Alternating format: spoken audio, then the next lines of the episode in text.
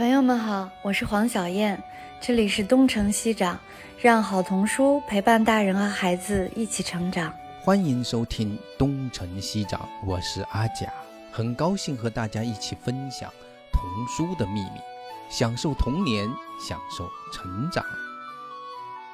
今天请来的三位嘉宾，三位非常优秀的姑娘。我和阿佳老师做这个东城西长，从第一期节目我们就想过，想请那个小英和丫丫，就是楚翘来参加这个节目。然后感谢怡晴姑娘，怡晴是小英的好朋友。为什么想请？就是现成的，因为小英是阿佳老师的女儿，楚翘是我的女儿嘛。因为我们这个节目是东城西长，实际上那个意思也就是关于成长，就是现在的孩。孩子就是因为互联网，因为技术，整个世界是没有壁垒的，就是地球村嘛。所以我们觉得孩子的这个成长，他其实是在东西文化中共同成长。尤其是呃，现在很多人孩子都去国外留学了嘛。就今天的这三个孩子，小英在美国，然后怡清是在英国读的书，丫丫是在加拿大。那我们今天请三个孩子，三个姑娘来，实际上就是想谈谈他们的成长、成长的经历，然后包括阅读，包括阿佳老师和小英的共读，是大家都非常知道的、非常美好的一个，能够对我们的所有的家长都有启发的一件事。然后还有孩子们在国外的求学的经历啊，选专业呀，对于未来的规划呀，甚至包括学英语啊这样的方法呀，就是我们今天想涉及到的一些话题。今天主要是三个姑娘谈哈。我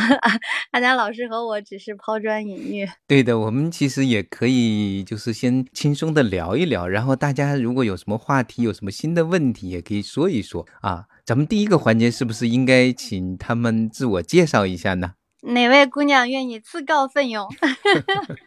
啊，我可以。嗯，小英先说说吧。呃，大家好，我是小英，我现在就读于科尔盖特大学。啊，大家肯定没有听说过，就是美，这就是高露洁，就是牙膏那个品牌，但是我们跟牙膏没有太直接的联系。然后这是一个美国的一个文理学院，然后我现在在这里主修 classics，就是就是希腊语啊、拉丁语啊、希腊史啊，啊，对，就是古典学研究。然后我辅修博物馆研究，然后还需要介绍点别的吗？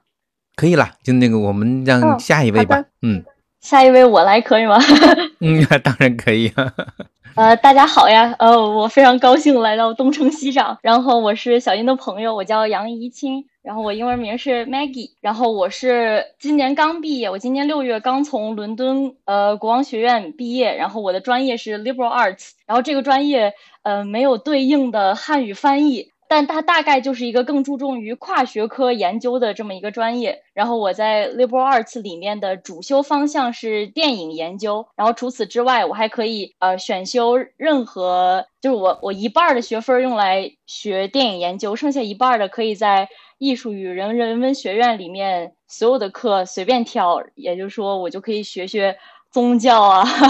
音乐呀、什么数码文化。之类的，然后我今年刚刚毕业，将来也会呃有想去日本读研究生的打算。好，就先这样。好的，嗯，谢谢晶晶啊。好，大家好，我是孙楚翘，我的英文名字叫 Teresa。嗯，我现在是九月份的时候大四，然后我现在在多伦多大学读书。嗯，我的专业其实比较坎坷，换了好多次专业。自己都数不清了，但我现在是 physiology specialist，就是比较专注于人体呃学，就是从一个 system 的呃视角去看整个人体的一些功能呀、一些 function 呀什么的。然后还有就是细胞学，然后我最近又对心理学比较感兴趣，所以说又给自己加了一个心理学的一个辅修。就先说到这吧。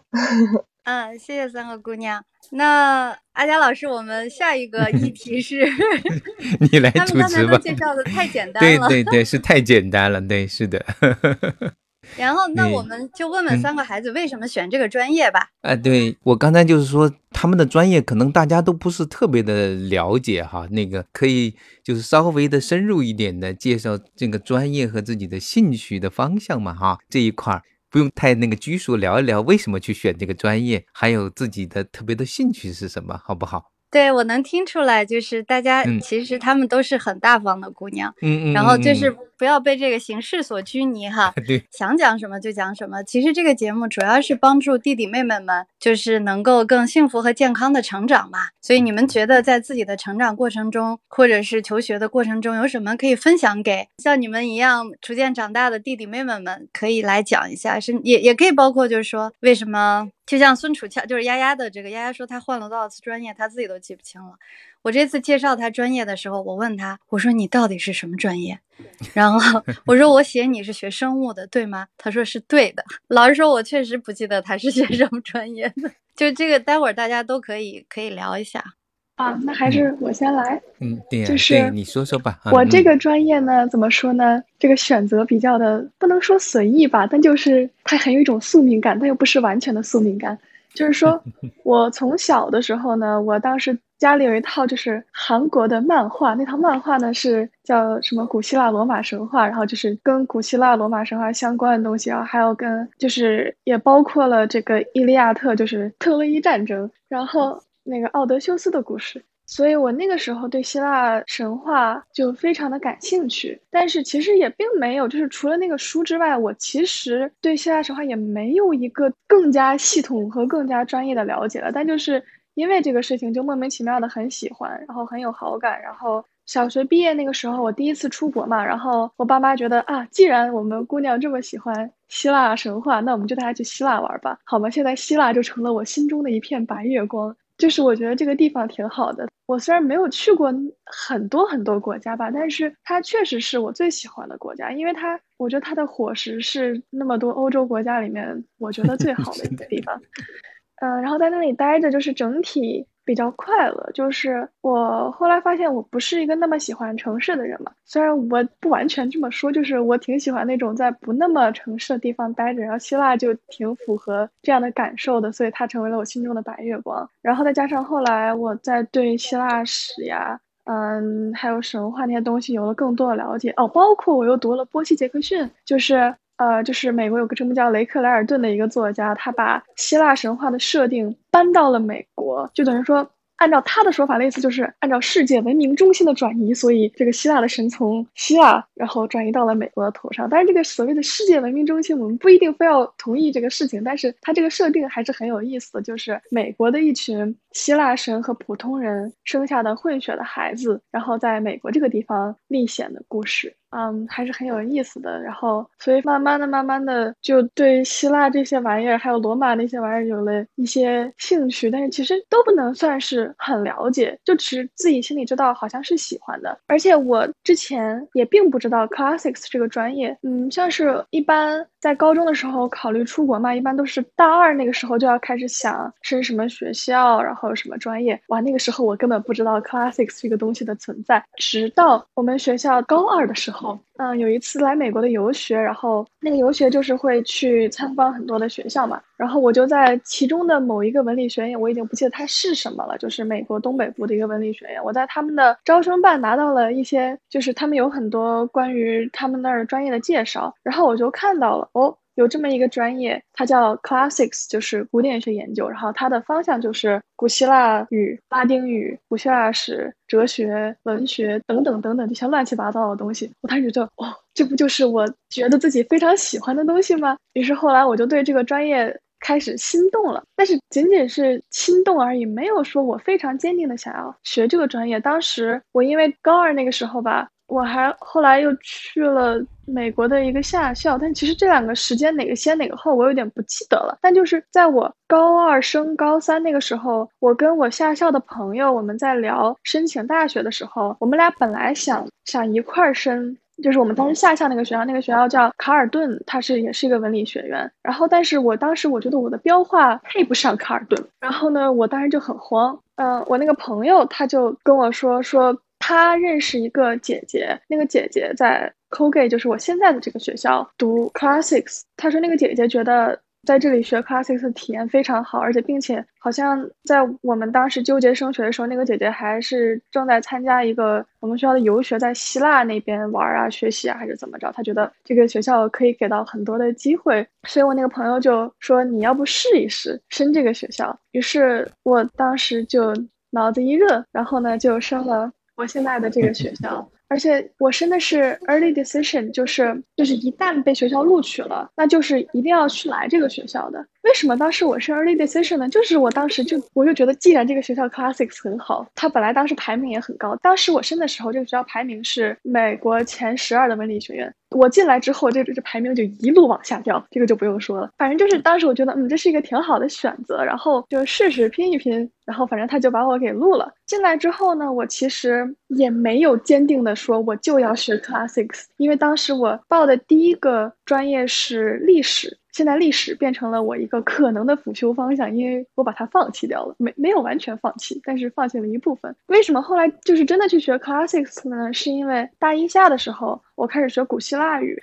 然后那个时候呢，我们学校呃正好在我大一之后的那个暑假有一个去意大利南边考古的项目，然后呢我就报了那个项目，并且在那个项目申请的时候，我就天花乱坠扯了一通。我从小我从小学的时候就对这个希腊的历史有着非常深切的情感和兴趣，然后我的教授听到之后非常的高兴，然后他就把我给录了。哦，当然我还提到了两本书，一本书叫《荷马三千年》，那个书我觉得很有意思，就是其实我不能。说我把它读得很明白，但是它就是这个人，他写的是他是研究荷马史诗的嘛，但是他这本书并不是以一个非常非常呃学术的角度去写，他是更通俗的方向，然后掺掺杂了很多个人的情感，在希腊、意大利还有土耳其的旅游经历，然后还有一些想象的场面。和一些，反正就是你可以感受到这个人他在非常热情的用自己的故事来给你解读荷马史诗。反正这个书我觉得还是挺值得一看的。嗯，然后另外一本书呢叫。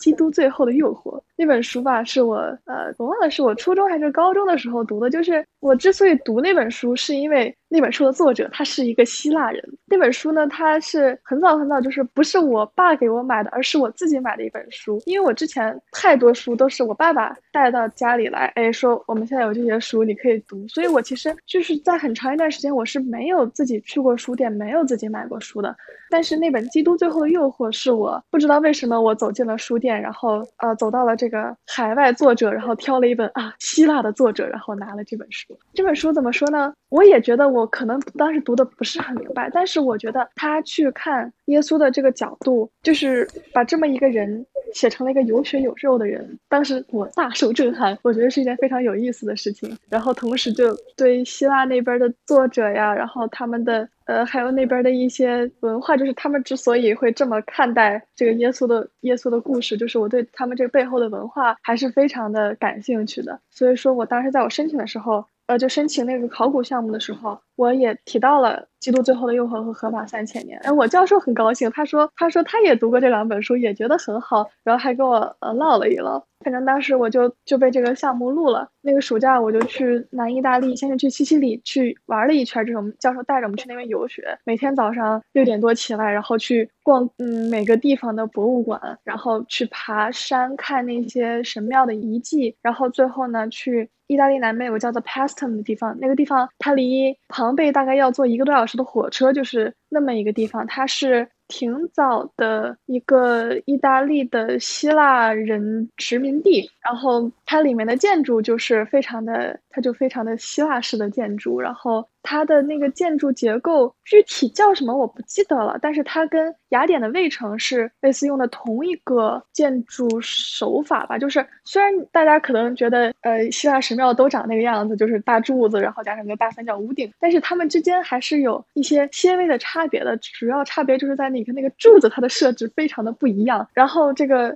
那个 Paston 那个地方，它的那些柱子还有那个殿的设计和雅典卫城是同样的一个设计理念，但是它比雅典卫城早，但是它没有雅典卫城出名。然后呢，反正我们就在 Paston 那个地方。挖，当然我们挖的东西不是什么文物，我们想证明的是这个那里的一个神庙，什么底下呃是一个人造山之类的事情，所以我们在那挖石头。真的，当时挖完之后，我觉得我不想碰考古这个事情。但是 classic 它本身跟考古其实又有很多联系，就是 classic 你可以往文学那个方向走，你同样你可以往考古那个方向走。但是反正我当时觉得，呃，考古这个事情不太适合我，这个天天在这晒着挖这些破石头没有什么意思。但是反正后来又阴差阳错的就是大二大三的时候，我又选了一些考古相关的课。哎，我又觉得考古比文学还稍微有那么一点意思，对我来说。但是反正不管是考古还是文学，它都是 classics。然后所以这些对我的专业选择倒没有太大的影响。就是说，反正就是自从那次呃考古的经历之后，我回来学校，我就非常坚定的选择了。其实我专业叫 classical studies，就是它跟 classics 唯一区别就是你只需要主修一门语言，就是只需要要么选择古希腊语，要么选择拉丁语。不需要两门语言都学，然后我呢这个人比较懒，所以我只学了古希呃古希腊语。我知道大四的时候我才开始学拉丁语，就是就是我下个学期要开始学拉丁语。然后但是就是我觉得我只够这个把希腊语学满了这个时间，所以我就只选了 classical studies。这就大概是我的这个专业选择的经历。好吧，我也是第一次完整的听到这个故事，好吧，嗯，本来还有一些我们可以留到后面来说吧，哈，那请另外的两位姑娘说说，看来一说起来，那个还是蛮漫长的一个选择的过程。好的，看看晶晶先说，好的，嗯。就是我刚才听了林小云说的，我也觉得很有意思。你说希腊伙食很好，我觉得你在内涵英国。没有，就是在英国确实它的本帮菜不怎么样，所以呃 被动学会了一些做饭的技能。嗯，我来讲一下为什么。呃，我选了 liberal arts，然后这个专业，然后为什么选择了主方向是电影研究？我感觉跟也是跟小时候的经历肯定脱不了干系。小时候就非常喜欢看奇幻小说、奇幻电影，就如果它是发生在现实生现实世界中的话，我就不愿意看了，就是这样子的。然后小时候看电影的时候呢，是。我爸我妈会给我买电影，然后他们通常是非常无意识的就会买好莱坞式主流的那种那种电影给我看，所以他他拍拍的其实拍的特别的加引号好看，因为他特别的会讲故事，所以我看电影的时候呢会感觉非常非常的放松啊，我会感觉我进入了另外一个世界中去，所以。就是在现实世界中遇到的一些啊小朋友的小小烦恼、小小挫折，会因为进入到了这个呃电影里面去而而短暂的被逃避掉了。而且电影它是一种就是更加逼真的一个一个体验嘛，它是视听全方面结合。但是因为看电影它只是一个小小的爱好，而且有点像是我个人很私人的一个这种爱好而已。就其实我父母也也也培养过我很多别的，比如说什么钢琴啊、羽毛球啊，还让我去骑马之类的，感觉我好像。都没有太大的兴趣，然后但是在选那个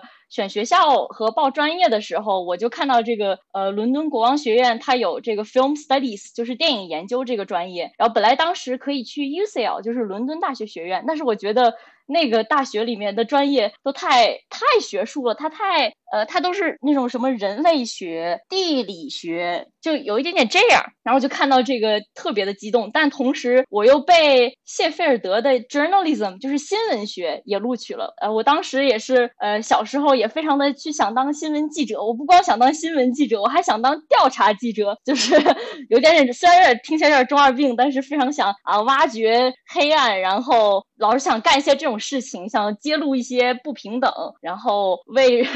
人民大众 做一些事情这样子的，但是我就在新闻学跟电影当中有所犹豫，因为当时我想选电影的时候，也是觉得哦，如果要是有电影的话，那我也就要去拍一些揭露一些不公平现象的这种电影。当然，这种想法现在已经被我否定掉了。但是至于为什么最终还是敲定了电影，其实有一个。呃，小小的故事有一个小小的契机，就是我在高三的时候，呃，我高三一整年我都是在德国读的，就是我们学校有一个交换项目，你可以去德国，然后交换一年，住在当地的家庭里，然后去跟当地小孩一起就上学，然后每天生活啊，呃，读书做作业，然后跟当地社区的人交流，怎么怎么样？我觉得那一年就对我的影响非常的大。呃，其中呢，就是在过年的时候有一次，这个我德爸德。妈带我去找了我的我的德姐姐，是我的这个二姐。然后呢，我我的这个二姐的呃男朋友呢，他可能不太喜欢中国人，或者是他对中国有非常强的这个刻板印象。当然，就是蛮多德国人都会有这种刻板印象的，但是像他这样能直接当着我的面呃说出来的还是比较少的。所以就在我大概三四个月的时候，对我们去找我这个德姐和我这个姐夫，然后当时我德姐夫在我们吃饭的时候，他就对我说了一些很冒犯的话，但是气就气在这些话我听懂了，但是我不会反驳，就我不会用德语来反驳他，但是我还偏偏听懂了，我觉得这是最气人的，哪怕我听不懂，我都可以打一个哈哈过去。然后由于我的这个大脑对自己的这个保护机制。导致我现在忘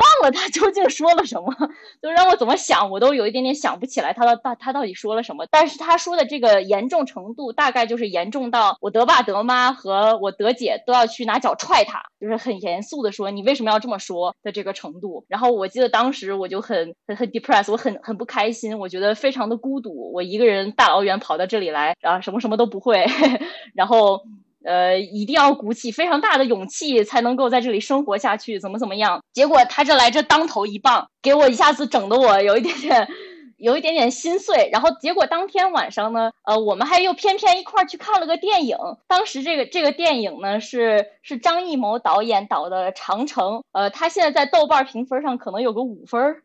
五五分多一点点，可能是这个分数吧。然后当天晚上我们就去看了这个长城，但是我看了以后非常的感动，就是我边看会边流泪。我看到那些，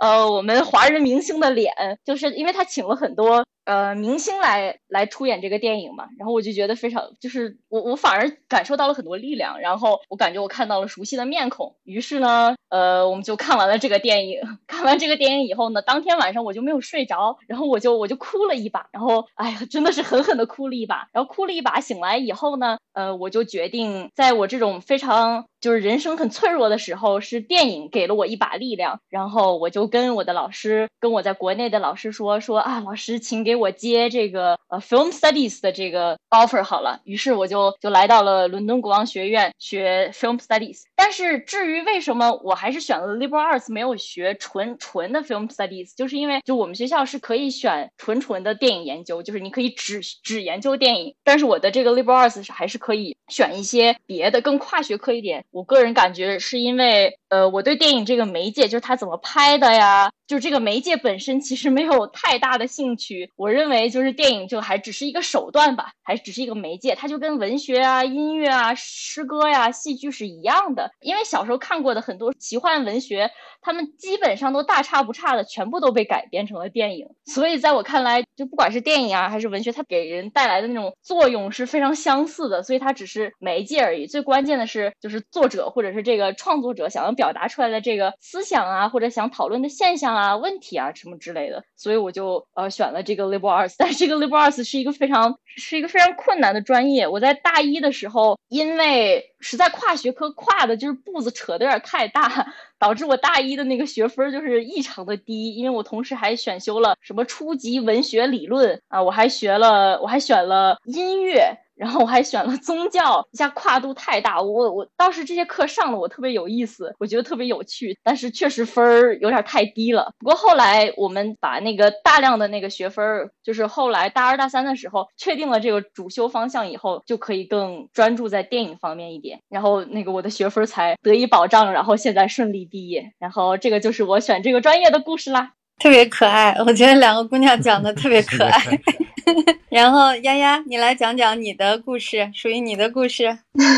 好，我的故事绝对没有前面。两位那么的就是精彩刺激，我觉得我的这个就是很很平常的就选择了我的专业。我要讲的话就是从从小开始吧，就是我就一直对动物特别感兴趣。我小时候的梦想是当一个动物学家，就是我就想象自己每天就是什么跟狮子啊、猎豹 在一起玩什么的，这这个就是我小时候的梦想。但是后来。就慢慢的意识到这个不是很实际，也赚不到什么钱，然后就没有再怎么想这件事情了。后来上了高中以后，我就是有一个科学老师，他教化学和生物，他教的课我特特别特别喜欢上，然后。嗯，我对这两个学科也是很有兴趣的。然后因为成绩比较好呢，我就被分到了就是快本 honors 去，honors 和 AP 里面去。然后因为他教的真的很好，然后我又对这两个学科都比较有兴趣，然后我就很有动力去学嘛。因为我就是那种比较有上进心的人，就是很有一点就是很 competitive。然后我就是很想就是弄到就是就成绩在班里面就是要排前啊什么，就很努力学。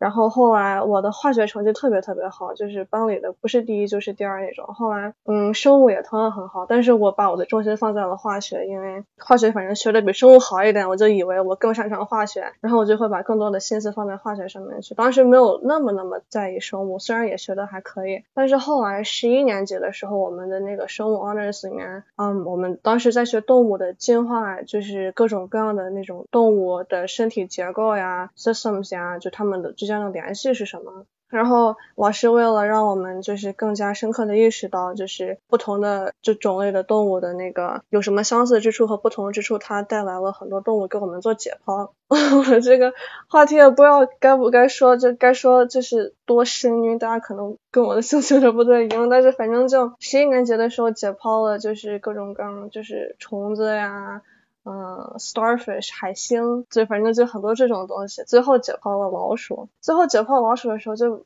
比较震撼吧，因为就是我妈一直说我有一个很奇怪的爱好，反正就是就感觉就是生物的那个 body plan，就是生物的整个造构呀、结构啊什么，真的就是很就很 perfect，就只能用 perfect 这个词来形容，就是那种真的像是被神创造的一样，特别的每一个器官该在哪里啊，什么都那么的就是完美的在一起。然后我当时就是 很残忍的，嗯，抛开老鼠以后看到了这一幕，觉得就是很震撼，就是觉得生物的力量就是太太。神奇，就很强大的一种感觉。后来到了十二年级的时候，我继续在那个快班里面待着。然后十二年级的时候，比起于学不同动物的那个。呃，systems，我们这回 focus 的是人，就是人体的不同的那种，嗯，systems，还有器官，就比如说，呃，心脏呀，还有肺啊，呼吸系统呀，然后什么肌肉系统呀，就是神经系统，我们就学这些。这个也给我的就是震撼非常非常大，因为就觉得人人体就是之所以能就是活就是 be alive 这件事情来看的话，就真的是很不容易，因为身体那么多器官，那么多 systems，那么多细胞都在为你很。努力的在运转，然后就那么的井井有条，然后我就觉得这个就是太就很神奇了，觉得就特别特别喜欢。后来十二年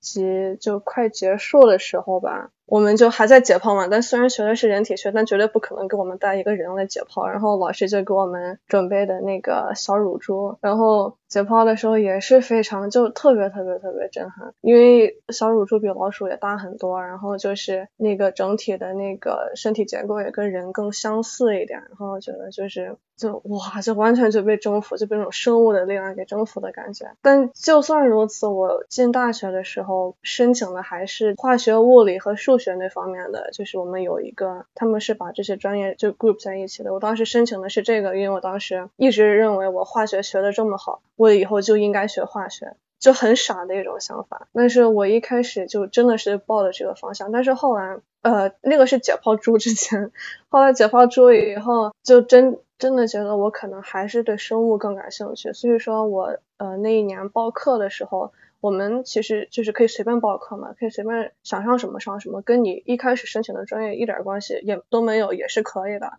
然后我就申请了很多那种生物方面的课，因为我真的发现我对这个还是比较有兴趣。但同时我也申请了就是化学，然后我上了大一以后就开始上那个有机化学嘛，然后就完全意识到我根本学不了这个 这个专业，因为有机化学太难了，然后分太低了，哭了好多次，被我妈嫌弃了很久。然后反正就就真正的意识到，我真的不仅没有什么兴趣，我也学不来。但是相反，我在学生物课的时候，整个人都充满了动力，就特别特别的喜欢。然后我当时因为换了很多 AP 的学分嘛，我就相当于跳了大一的很多课，我直接上的就是那种大二大三的比较深入的。课，然后我就一开始就是接触到了，就是生物深入的来看的话，就是有多就是那种神奇的感觉，所以说我就就更喜欢了。然后大一之后，我就很明确的知道，就我绝对以后跟物理啊什么化学啊，绝对不要沾一毛钱的关系。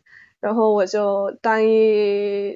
第二个学期结束以后，就是申请，就是正正式的申请专业的时候，我就申请的是一个基因和那个微生物呃方面的一个专业，因为我当时对基因比较感兴趣。然后后来就是进去了以后，又发现自己对那个没有什么兴趣，然后就又换了一次，嗯。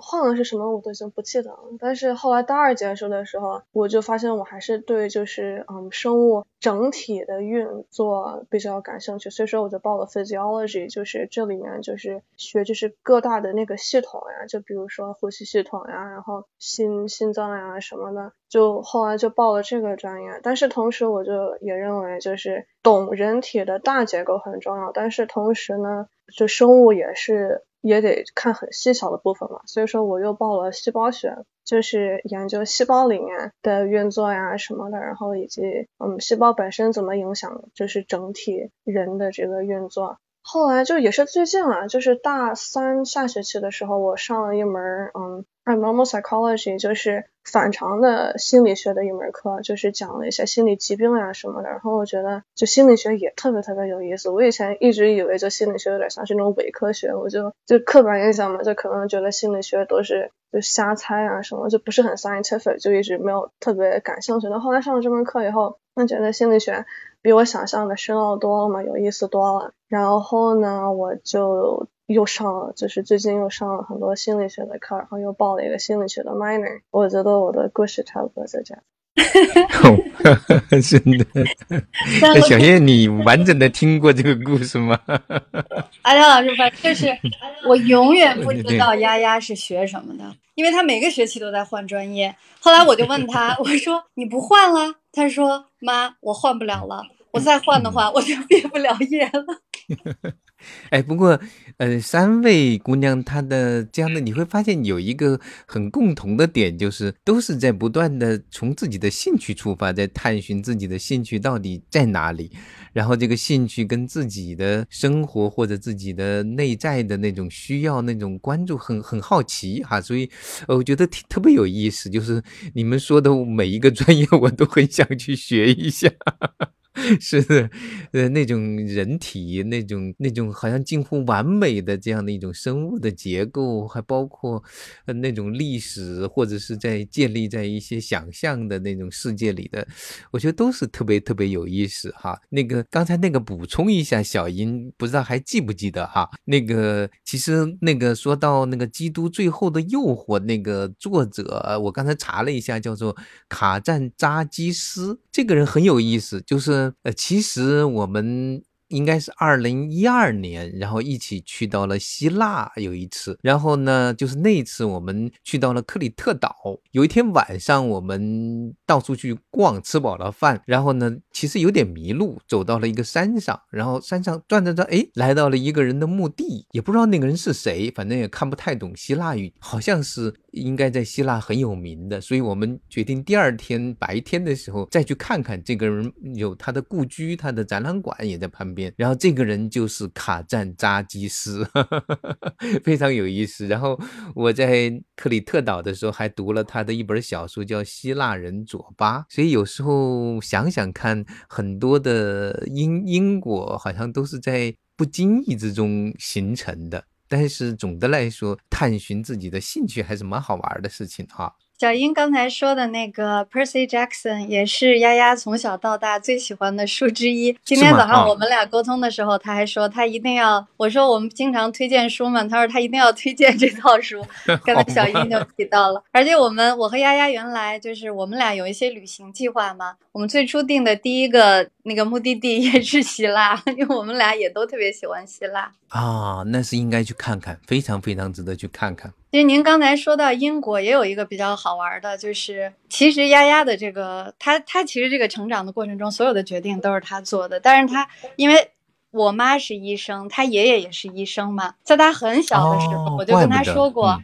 我跟他说：“你当医生吧，你长大了可以当医生。”因为他是一个在北美成长的华人孩子，就是很刻板印象的，或者说大家一般都是华人在北美的孩子，一般都是啊，你你你你当律师 或者你当医生，非常刻板印象。但不一定，不一定，对，是的，丫丫也是偏理性，就是思维，就是探究他的那种物理的，就是那种那种真实世界的那种关联的，这个跟跟医学的那种思维方式应该是蛮关联的。对，但是他从来没有跟我说过他对医学有兴趣，就是他初中的时候好像是对物理有兴趣，后来是狂热的喜欢化学，然后。但是现在 走到了，就是他自己不断的摸索，不断的转换方向，不断的换专业，然后现在他终于要。要报医学院了，就是这个这一路走来，完全是他自己的一个选择。我觉得从这一点来讲，还是蛮好的。但是我也相信有某种东西，它是有一种很早以前的因果在那个地方的。但是只是你需要有一个探索的过程，探索的过程非常重要。也许你走到了另外一条路也可以，但是问题是，有时候你会发现，你到处试着试着，也许发现，嗯，真正适合你的东西，就像一个种子，很久以前就埋下去了。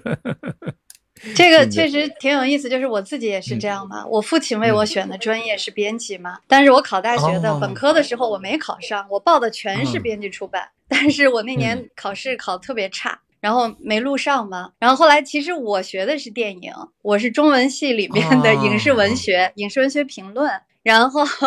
但是最后还是做了编辑，做了进了出版社，所以其实冥冥之中自有安排。嗯。然后好像我们我们几个姑娘，因为讲的时间都还比较长，我们讲讲自己读过的书，然后讲讲。学英语，最近学英语在中国是个热门话题。对，最近那个不是上海还把那个小学生那个考英文都给要取消了嘛？就是，呃，这三位都也也有一个学英文的过程，可能丫丫会好一些，在在加拿大成长。但是像小英还有晶晶哈，你们就是一个从完全这样的一个当做外语学过来的，呃，你们感觉那个学英文有什么？就是有什么经验或者什么窍门或者有什么教训可以吐槽的呢？可以聊聊吗？啊，晶晶，我们两个私下还聊过这个话题。我觉得小英 也可以把麦打开，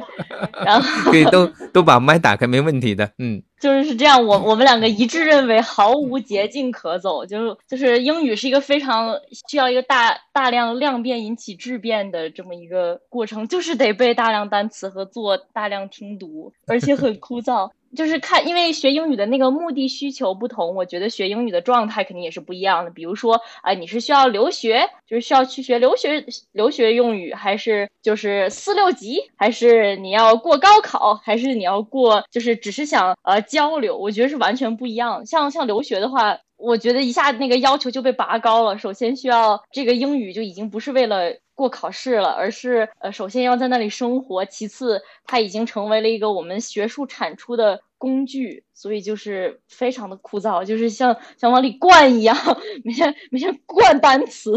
我脑子给我记，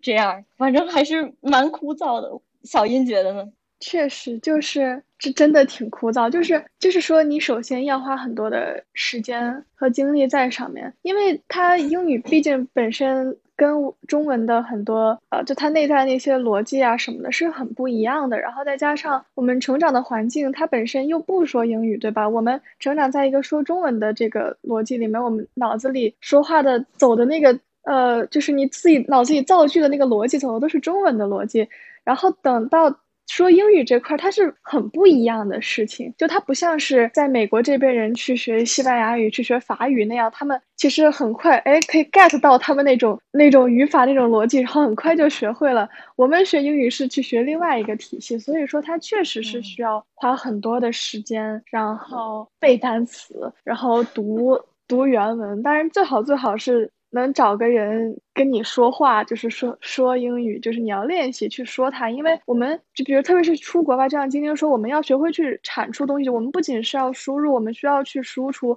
说实话，在输出这方面，我做的非常的不好。我觉得我自己说话就一般般吧，但是我觉得我自己的学术写作能力实在就非常的一般般，非常非常的一般般。就嗯，怎么说呢？可能。我觉得我读的不够多吧，就是，呃，特别上了大学之后读论文，虽然论文读的很多，但是因为读的太多了，我并不会特别的关注于他是怎么写的，我就是更多想看，哦，他这人说了这个，OK，那个人说那个，好，我记住了。但是就是这样，其实是帮助不到我如何就是我学会怎么样写英语说英语的。所以说，啊，确实就是要还是要花更多的时间去读那些原文的东西，然后背单词，大概是这样。